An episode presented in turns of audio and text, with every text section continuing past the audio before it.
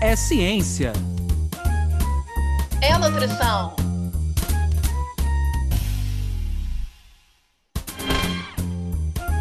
É nutrição É ciência. Ciência. da nutrição. Sejam todos bem-vindos pela ciência. Sejam todos bem-vindos pela nutrição. Meu nome é Anderson Teodoro. E eu me chamo Luana Aquino. Tá no ar mais um episódio do podcast Ciência da Nutrição, que tem como objetivo principal trazer para vocês aí de casa informações atualizadas sobre diversas temáticas quentes da ciência da nutrição. E a gente também tem o objetivo de promover algumas mudanças de hábitos com essas novas informações de qualidade, de cunho científico, é, falando aqui do, do que a ciência pode articular com o dia a dia de você que está nos escutando em casa, no caminho para o trabalho, entre outros lugares. Nós gostaríamos muito de agradecer vocês, ouvintes, que estão nos acompanhando, interagindo, enviando sugestões, tanto por aqui quanto nas redes sociais. E lembrar para vocês também que a gente está gravando na pandemia. Então, qualquer alteração, pequena questão de som, de internet, a gente já conta com a compreensão de vocês. Hoje eu queria muito agradecer a presença super especial de uma convidada ilustre, Gabriela Vilaça Chaves, que hoje vai tratar aqui no nosso podcast Ciência da Nutrição da temática estilo de vida saudável para sobreviventes de câncer. E eu queria apresentar para vocês a Gabriela. Ela é nutricionista e pesquisadora do Instituto Nacional de Câncer, o INCA, docente permanente dos programas de pós-graduação estrito senso em oncologia e também do programa de pós-graduação em saúde coletiva e controle do câncer, ambos do INCA. E, por fim, ela é jovem cientista do nosso estado FAPERJ. Gabriela, seja bem-vinda. Oi, gente, boa tarde. Eu queria agradecer muito esse convite. É, quando eu soube do lançamento do podcast, né, Luana, nós somos velhas amigas de faculdade, então eu lembro que imediatamente eu mandei uma mensagem para ela, assim, que eu fiquei realmente muito feliz. Queria parabenizar a iniciativa de vocês, porque representando uma instituição pública de ensino, né, estão se comprometendo e sempre uma crítica de que as instituições e os seus pesquisadores eles devem assumir esse protagonismo na divulgação científica. Então, realmente, parabéns.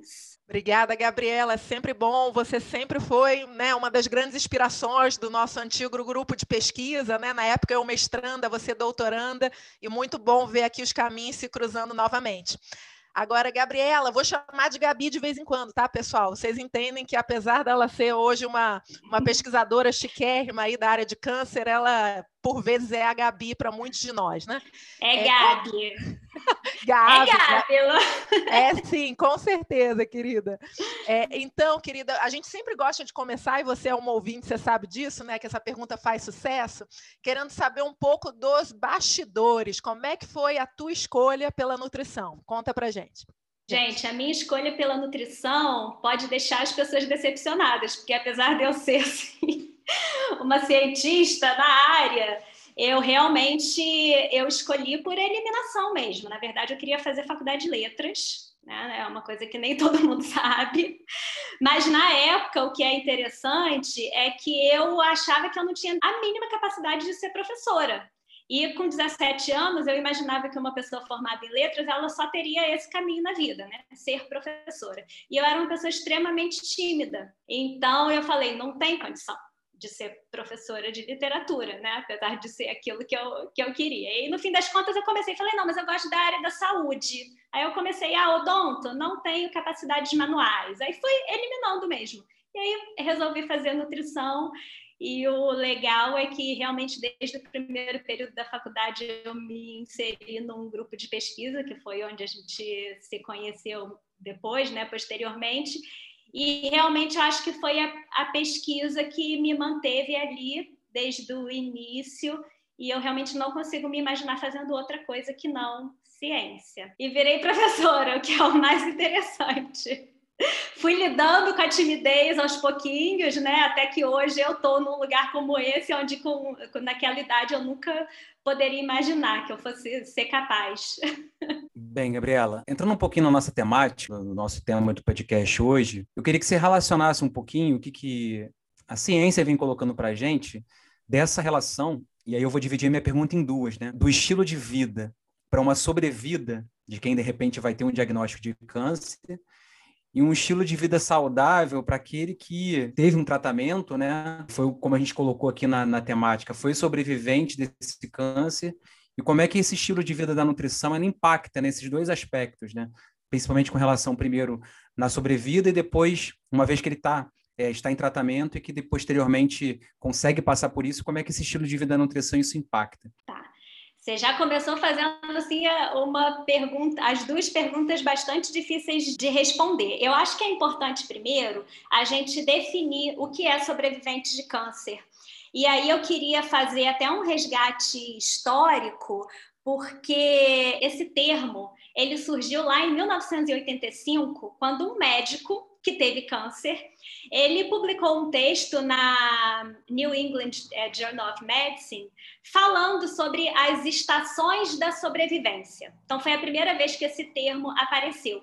E aí ele menciona, naquela época, lá nos anos 80, a expectativa de vida de um indivíduo que teve um diagnóstico de câncer era de mais ou menos 50% nos Estados Unidos, né? O médico era americano. Mas aquilo, ele já considerava um fator relevante, essa expectativa de vida de 50%, porque nos anos 60 a chance de cura era de 25% apenas.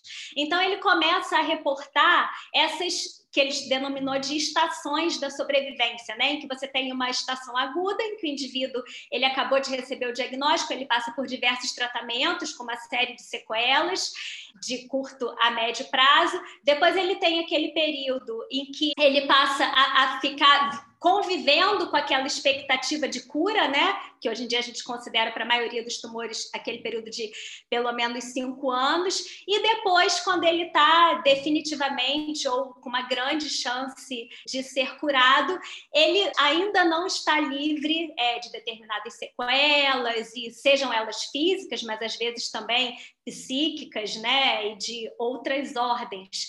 Então, a partir daquele momento, começou-se a falar em sobrevivência ao câncer. Então, o que é o sobrevivente do câncer? É aquele indivíduo que recebeu o diagnóstico de câncer até o fim da sua vida. E muitas das instituições e organizações que foram criadas a partir de, dessa publicação, essa publicação ela realmente foi um marco para que as organizações e institutos elas começassem a se preocupar com essa população que estava cada vez mais tendo uma chance de cura maior, né?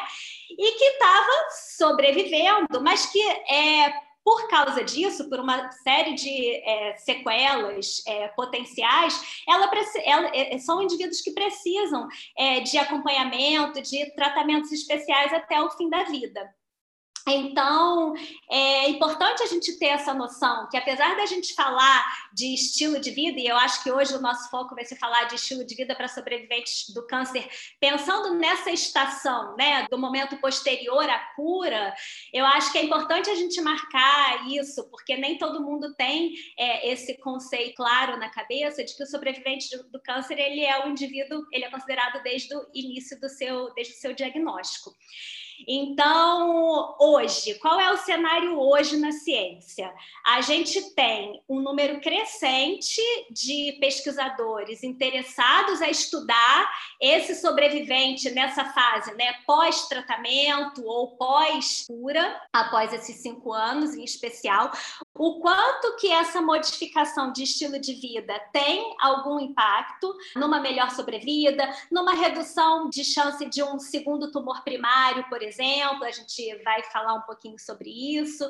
Mas também é importante a gente deixar claro, já que aqui a gente está falando de evidência científica, que a gente ainda não tem assim é um número de evidência suficiente para poder dar algumas certezas, né? Então, quando a gente falar que, é, conforme o Fundo Mundial de Pesquisa em Câncer e o Instituto Americano de Pesquisa em Câncer, eles recomendam que os sobreviventes de câncer sigam as mesmas orientações de estilo de vida saudável é, de, da população geral, né? A população sem câncer Ainda assim, as evidências específicas na população de pacientes com câncer são muito limitadas, apesar da gente ter algumas, e a maioria das evidências elas são hoje para câncer de mama, porque como é um câncer muito incidente na população, acaba sendo um câncer em que os pesquisadores têm maior interesse de estudar. Então, quando a gente fala de sobreviventes de câncer em geral, a gente está falando câncer é um conjunto de mais de 100 doenças, né?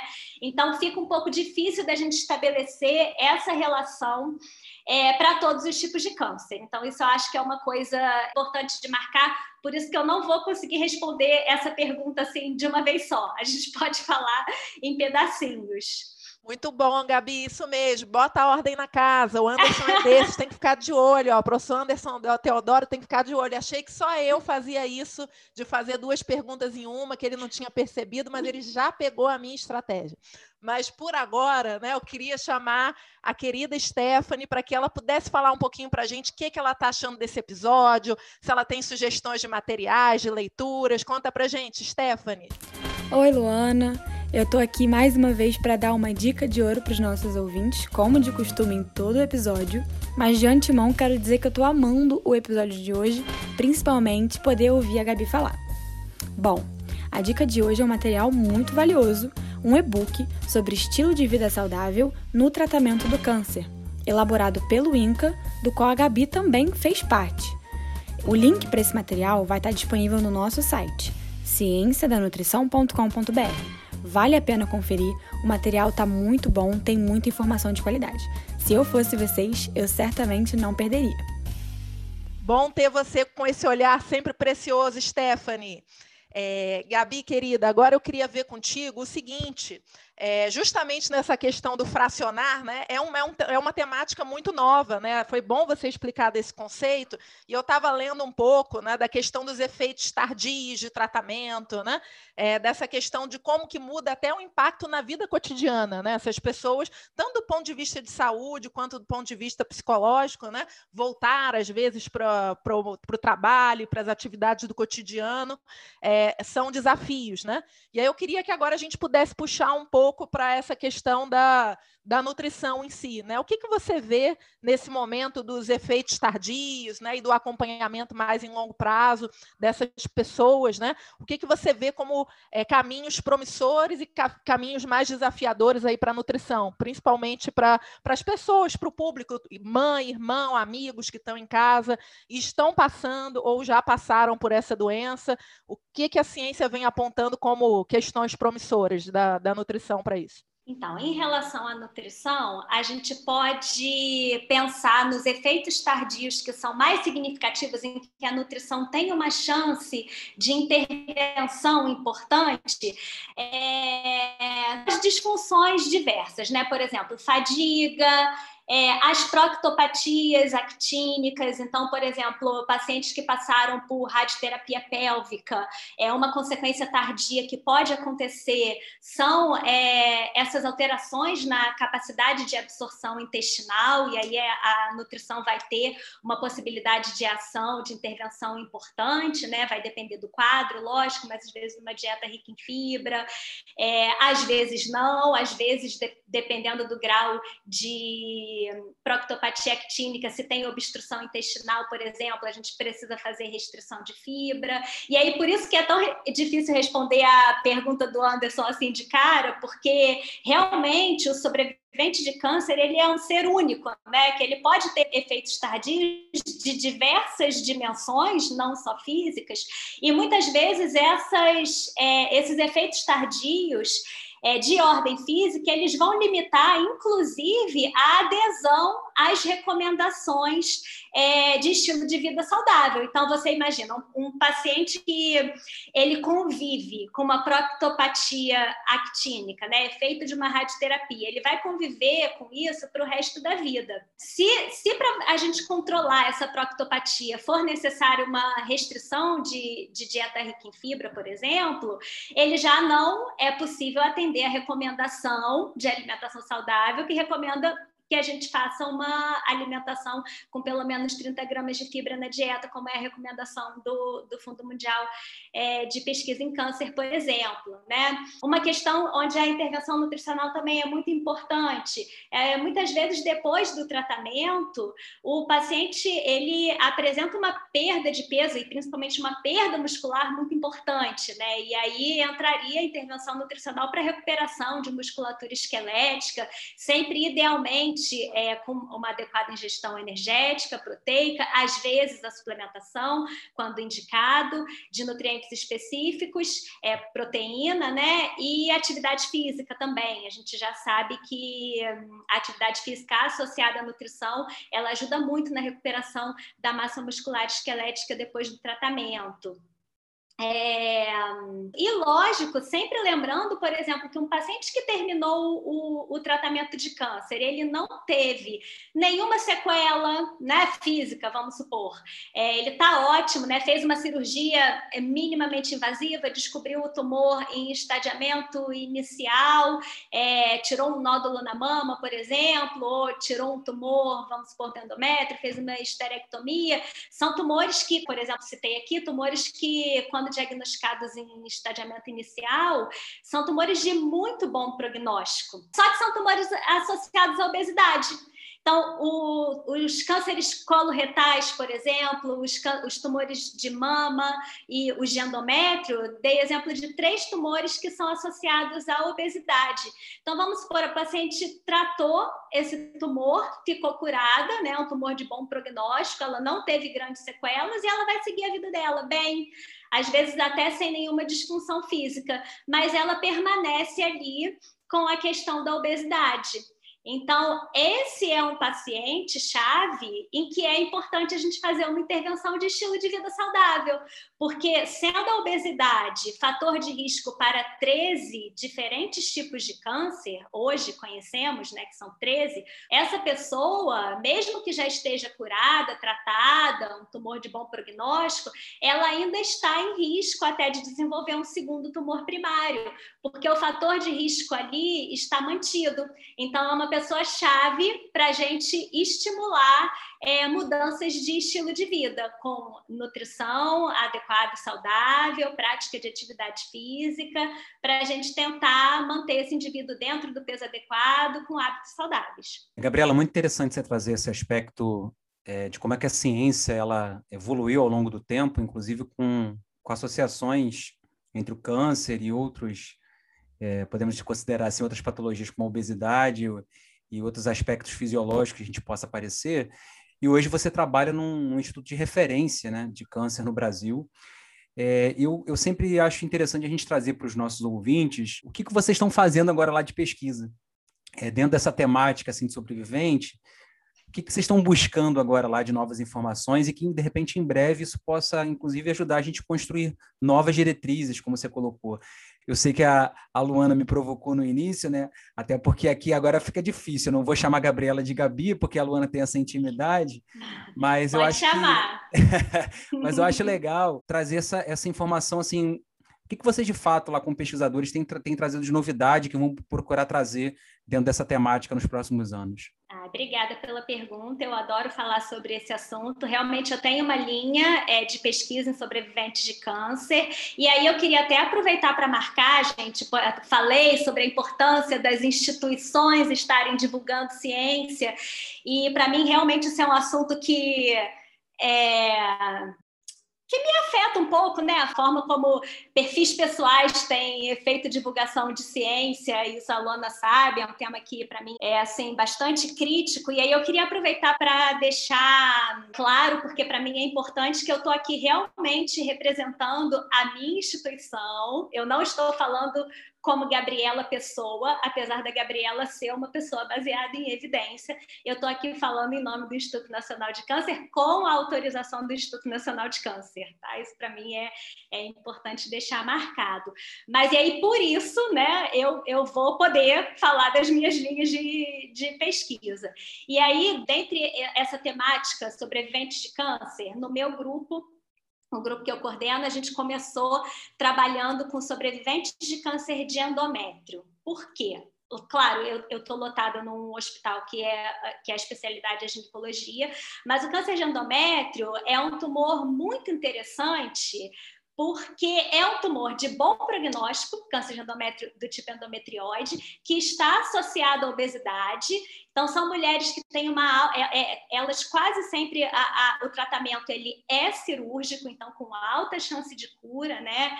É, e são obesas. A gente tem 80% das mulheres com câncer de endométrio são obesas ao diagnóstico, obesas e, e inativas, né, do ponto de vista de atividade física.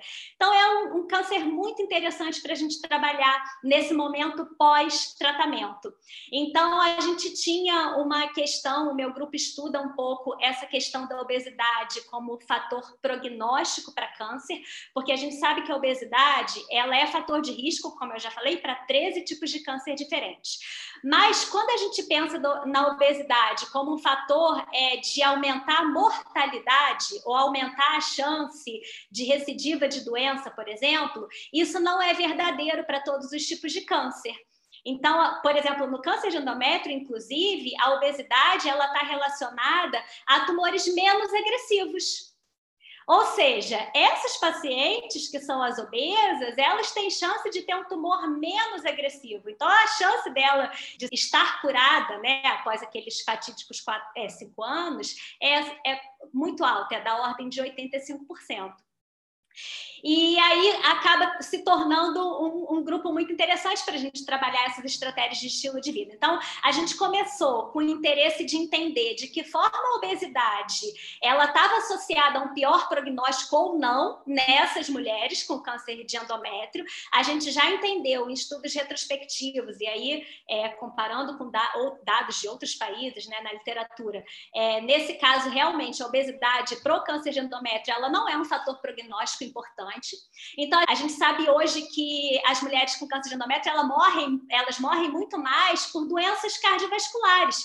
Então, não deixa de ser um momento muito interessante, muito oportuno após o diagnóstico, a gente trabalhar mudanças de estilo de vida, porque ainda que é, elas estão em risco de um segundo tumor primário, mas a, a gente controlando algumas medidas, né, a gente promovendo a alimentação saudável, atividade física, a gente também está controlando do, doenças crônicas, né? A está reduzindo a chance delas desenvolverem algum evento cardiovascular, por exemplo. Então a gente começou a tentar, tá, a obesidade não está associada ao prognóstico dessas mulheres. Será que o que está associado?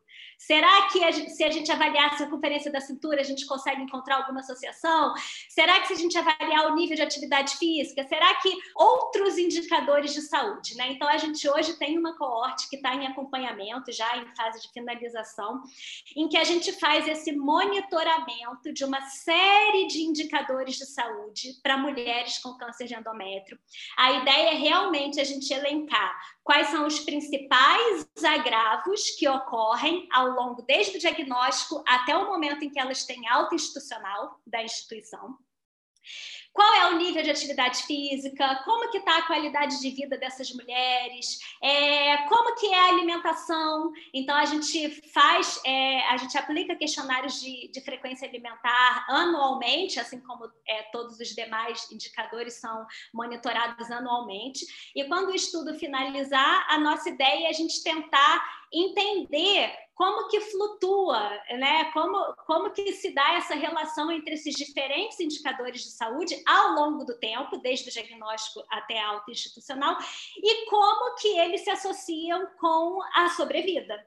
Então, eu ainda não consigo dar essas respostas, porque a, o último acompanhamento ele, ele vai acontecer ano que vem, a gente termina os acompanhamentos presenciais, né, que a gente faz anualmente com cada uma das pacientes da coorte, mas eu acho que vai sair uma coisa muito legal. Agora, esse estudo, é, como não era suficiente a gente acompanhar, acompanhar essas pacientes por cinco anos, numa coorte prospectiva, a gente resolveu randomizar essas mulheres depois do, da cirurgia, a gente sorteou aquelas que, que se, se, mostraram interessadas a fazer parte de uma oficina de intervenção para estilo de vida saudável.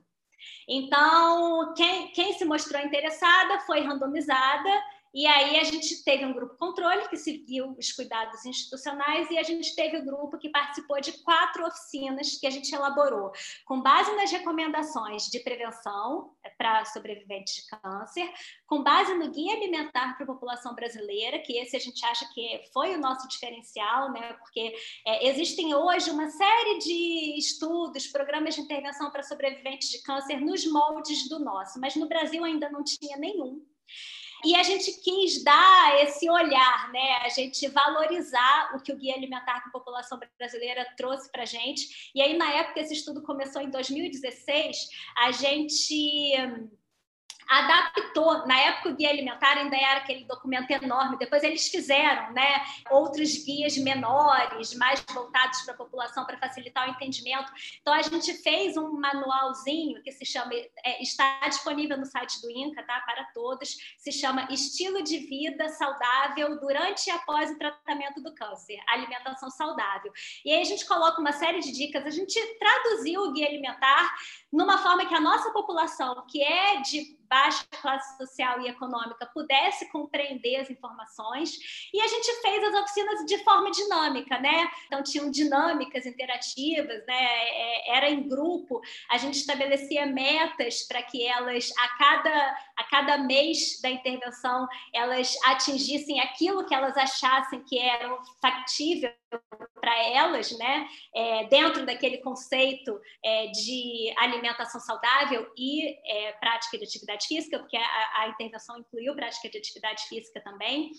Agora, a notícia ruim é que a gente precisou parar a intervenção antes de finalizar por causa da pandemia, né? Eu não tinha como manter uma oficina, a intervenção estava em andamento ano passado, então a gente está finalizando agora esse banco de dados para analisar os nossos resultados, mas a gente não conseguiu atingir o nosso tamanho amostral.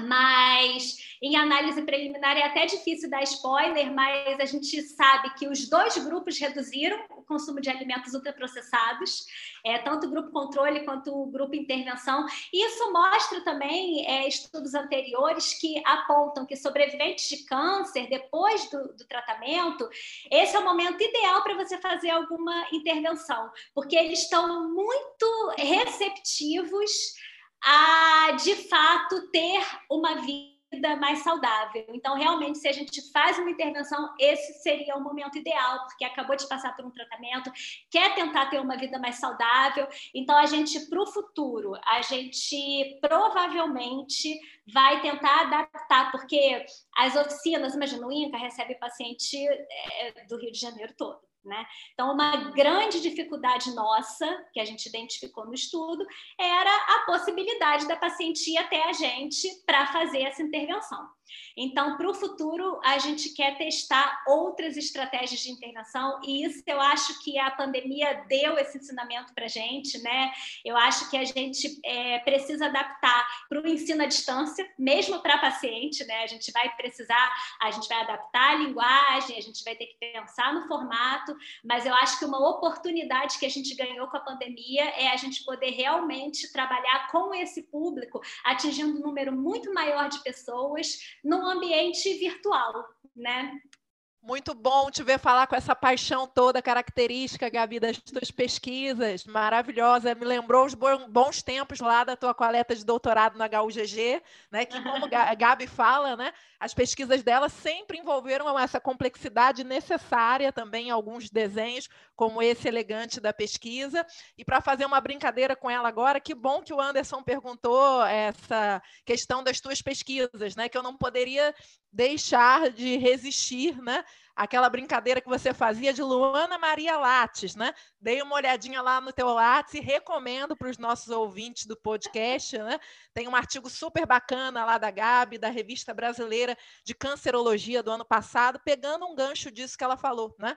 Trazendo a questão do, do, é, dessa, dos atendimentos no HC2, né? No INCA, em relação a o fato de ter diminuído, né, Gabi? Diminuiu de fato as consultas, e a gente sabe disso no geral, mas algo positivo que os autores observaram foi essa maior, é, menor falta, né? As pessoas estão mais compromissadas. Então, acho que isso é uma informação importante para os nossos ouvintes. Fora lá os artigos da Gabi, muito bons em avaliação nutricional, usando tomografia computadorizada convidada, fica aí a dica.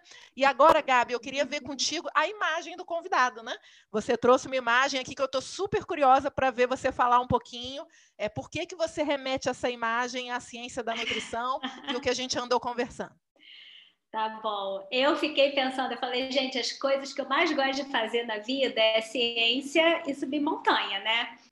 Aí eu, eu bom, eu acho que eu escolhi uma foto de uma trilha e por que que eu fiz isso? Eu fiquei pensando, acho que a trilha ela ela dá margem para a gente fazer uma série de metáforas e paralelos com a ciência, né?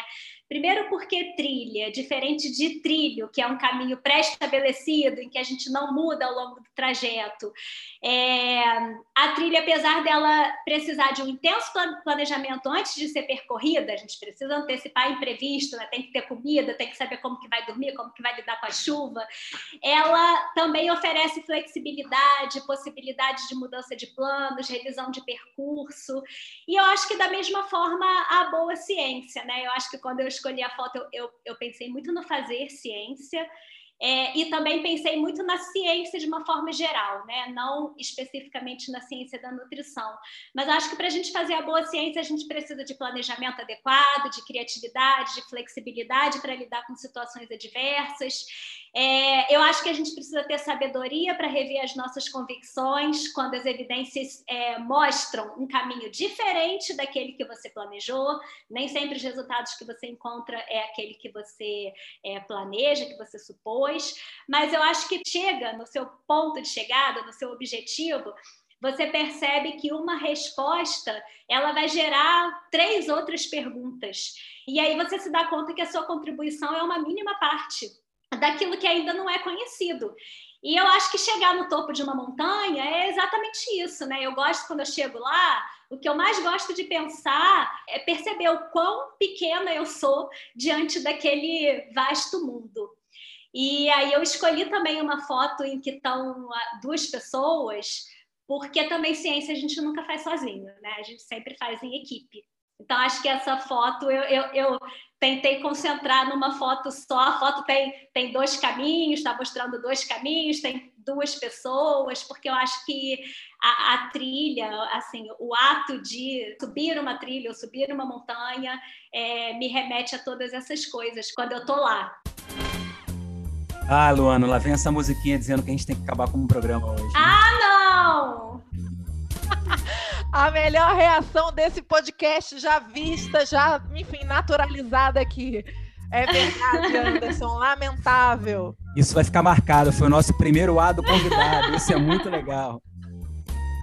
Anderson, gostaria muito de agradecer a Gabriela. Foi maravilhoso ter você aqui com a tua espontaneidade, com teu olhar científico, prezando também pela ética, como é característico, né? Foi o combo Gabi Chaves maravilhosa.